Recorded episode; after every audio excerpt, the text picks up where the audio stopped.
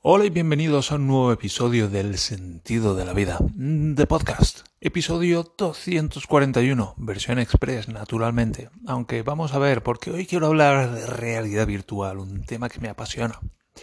Por cierto, un saludo a Manuel, que sé que está ahí porque ha dejado algunos comentarios en el sentido de la vida, así que muchas gracias, Manuel. Te voy a hablar de la realidad virtual. ¿Alguna vez has probado la realidad virtual? Qué pasada. A ver, yo estoy fascinado con los ordenadores desde que era muy muy pequeñito, debía de ser 1980 tal vez, y fui a casa de mi abuelo y tenía un Commodore, que no debía de ser ni un Commodore 64 siquiera. ¿Qué Commodore había antes que eso? El caso es que era un ordenador, claro, ahora muy antiguo, pero entonces tecnología punta. Estamos hablando de los años 1980 y monitor de fósforo marrón de esos y mi abuelo escribió ahí un programa en Basic y pidiéndole al ordenador que contara del 1 al 100 y ¡chac! contó del 1 al 100 y yo flipé. del 1 al 1000, ¿hasta qué número quieres que cuente el ordenador? Y el ordenador contando y yo, ¿pero esto qué es?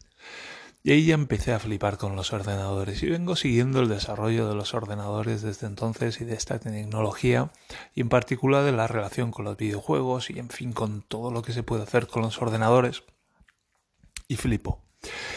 Y el tema de la realidad virtual, pues es como una promesa de esas lejanas.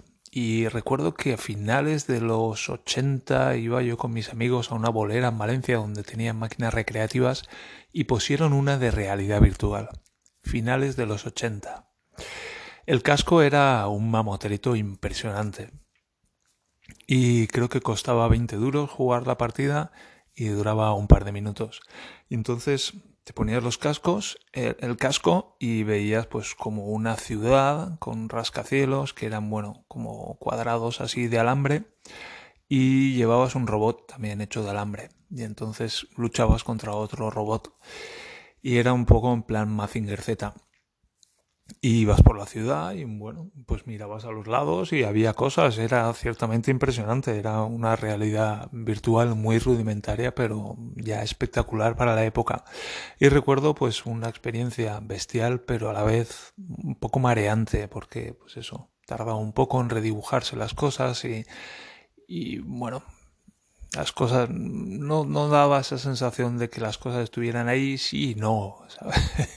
la tecnología era muy pronto para esa tecnología.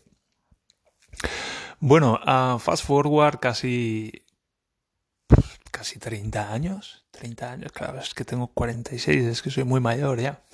Pero sí, fast forward 30 años y voy a casa de mi amigo Chimo. Mi amigo Chimo le encanta la tecnología tiene sus cosas, pero le encanta la tecnología y eso es una de las cosas que me encanta de él. Y siempre tiene lo más puntero. Ya por aquella época yo tenía un Atari 500 ST y él tenía un, un Commodore Amiga. Amiga 500 era. Y yo flipaba con los gráficos de, la Amiga.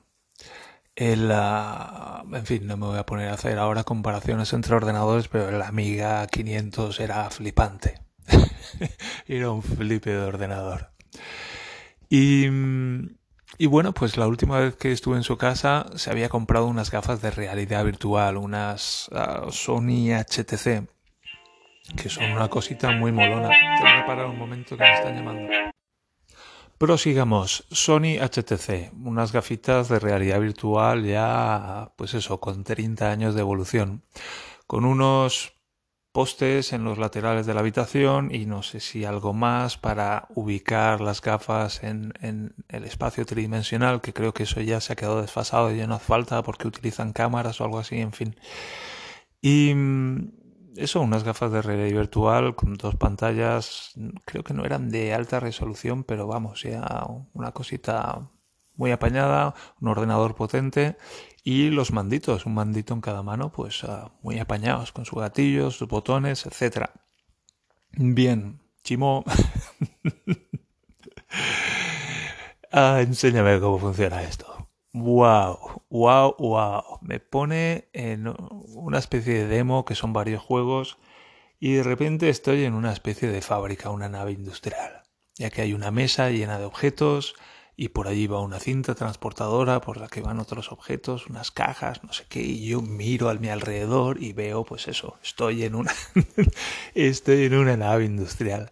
Y mi amigo Dani, que le encantan los, le encantan las pantallas, sobre todo las pantallas. Le encanta la tecnología, pero sabe mucho de pantallas porque estuvo trabajando en la FNAC durante años vendiendo televisores y se lo sabe todo de los tiempos de refresco y las resoluciones y el patatín y patatán y el efecto no sé qué y el efecto no sé cuántos.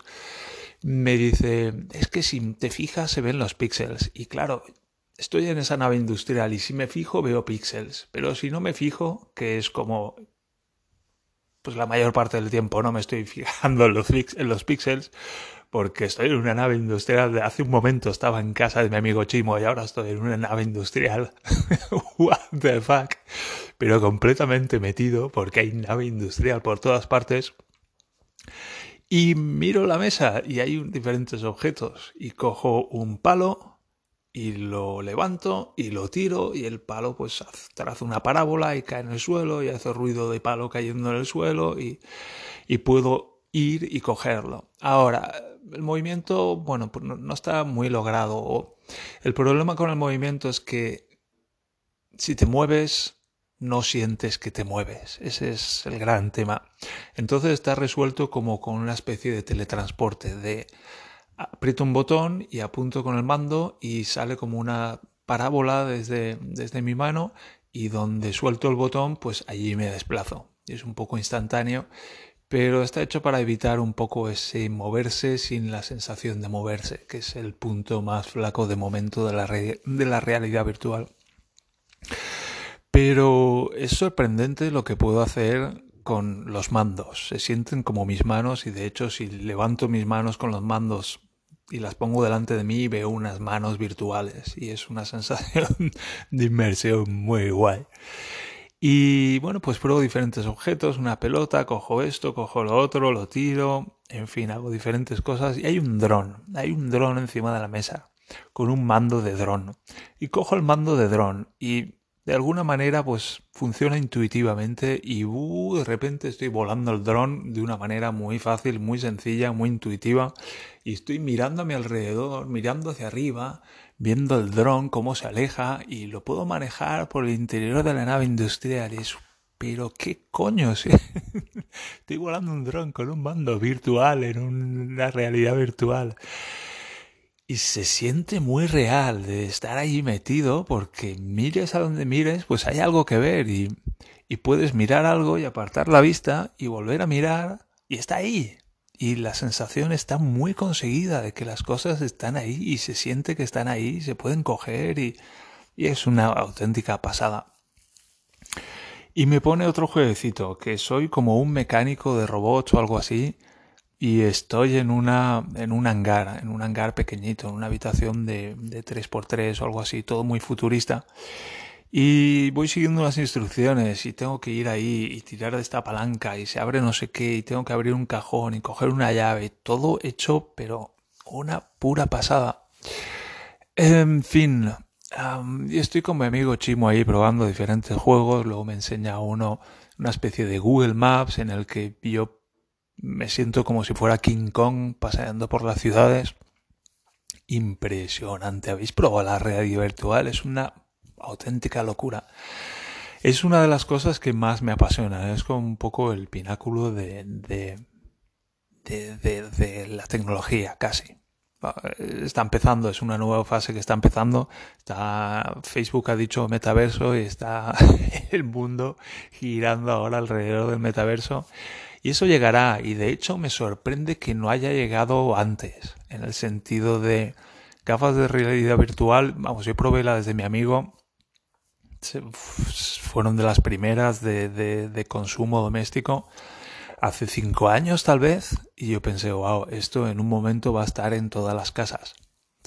Y no, han pasado cinco años y quien tiene unas gafas de realidad virtual sigue siendo una cosa como muy minoritaria, muy de hecho, yo quitando a mi amigo Chimo no conozco a nadie que tenga unas gafas de realidad virtual y tengo algunos amigos bastante tecnológicos. Yo soy uno de ellos y bueno, yo ahora porque soy padre y tal, estoy en una etapa un poco delicada de mi vida. Pero puf, me encantaría hacerme con unas y el problema no es solamente las gafas de realidad virtual, sino también el ordenador para mover el temita, porque son dos pantallas de no sé qué resolución tienen, pero son dos pantallas de una cierta resolución. Entonces es como no necesitas dos tarjetas gráficas, pero necesitas una tarjeta gráfica muy potente. Y, en fin, esto realidad virtual flipante, flipante. Lo voy a dejar aquí porque así me doy pie para, o sea, limito un poco la duración del capítulo porque si no lo podría hacer de 20 minutos y doy pie para un par de temas más relacionados con realidad virtual que se me ocurren. En fin, ¿habéis probado la realidad virtual? Dejadme comentarios, dejadme saber lo que pensáis, lo que sentís, es una pura pasada. Lo voy a dejar aquí y nos encontramos en el próximo episodio del Sentido de la Vida de podcast en su versión express. Adiós.